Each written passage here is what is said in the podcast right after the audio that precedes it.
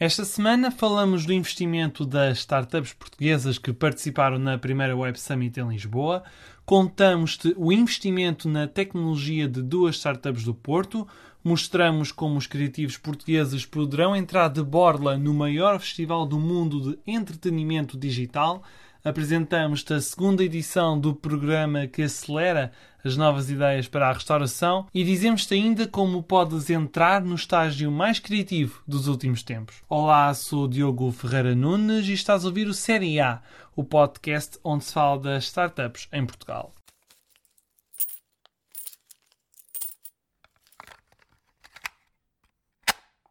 60 milhões de euros em 41 rondas de financiamento. Este foi o montante obtido pelas startups portuguesas que participaram na primeira edição da Web Summit em Lisboa, em 2016. A organização diz que estas operações foram feitas por contactos naquela conferência ou mesmo em negócios feitos durante o evento a mega conferência de tecnologia também foi considerada o evento português com melhor reputação. Um estudo da consultora On Strategy pôs a Web Summit à frente dos festivais Nós Alive e Rock in Rio Lisboa. Agora é a hora de falarmos da aposta tecnológica de duas startups do Porto.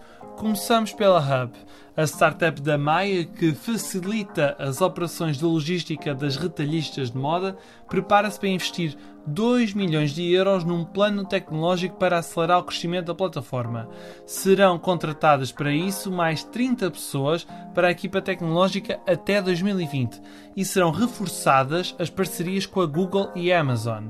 Engenheiros de software, programadores de front-end e back-end, gestores de produto, engenheiros de dados e cientistas de dados serão os perfis recrutados nos próximos meses o talento nacional e mesmo internacional estão na mira da empresa com sede na Maia e que foi fundada em 2017 por Tiago Paiva, Pedro Santos, Tiago Craveiro e Luís Roque.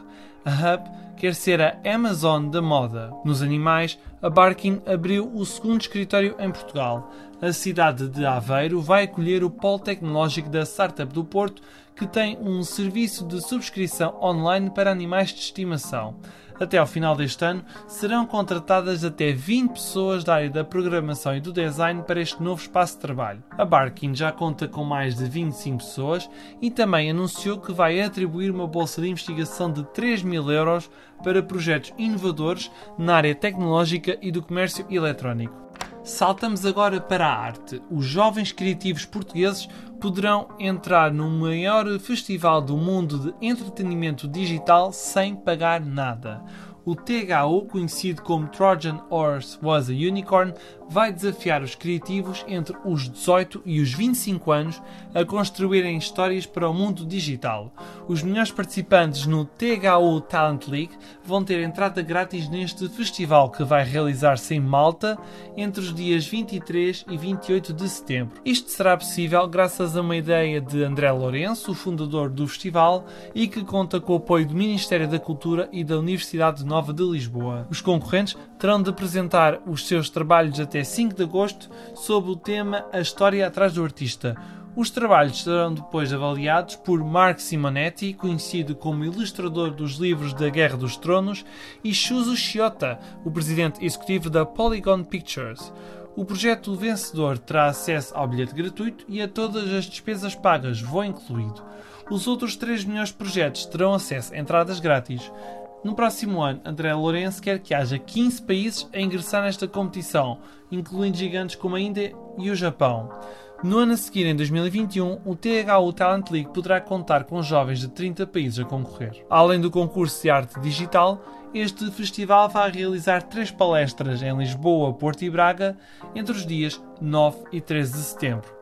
Está de volta o programa de aceleração que procura novas ideias para o mundo da restauração o programa From Start to Table é organizado pela Startup Lisboa em parceria com o Turismo de Portugal e vai decorrer no último trimestre do ano. Vai haver um total de 30 mil euros em prémios, mais 5 mil euros do que na primeira edição. A edição deste ano passa a contar com três categorias: tecnologia para a restauração, novos conceitos de restauração e produtos inovadores de comida ou de bebida.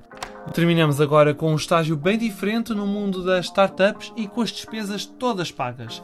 A Secret City Trails tem um estágio de 3 meses para filmar em 13 cidades de 6 países europeus entre setembro e novembro. Para concorrer, basta ter mais de 18 anos, falar bem inglês e saber criar conteúdo para as redes sociais e o YouTube. As candidaturas são feitas com um vídeo que tem de ser enviado para a página da Secret City Trails com hashtag Secret City Intern. E esta foi mais uma edição do Série A.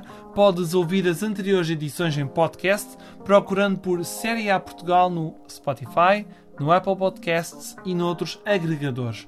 Voltamos na próxima semana com mais histórias de fazedores. Contamos contigo.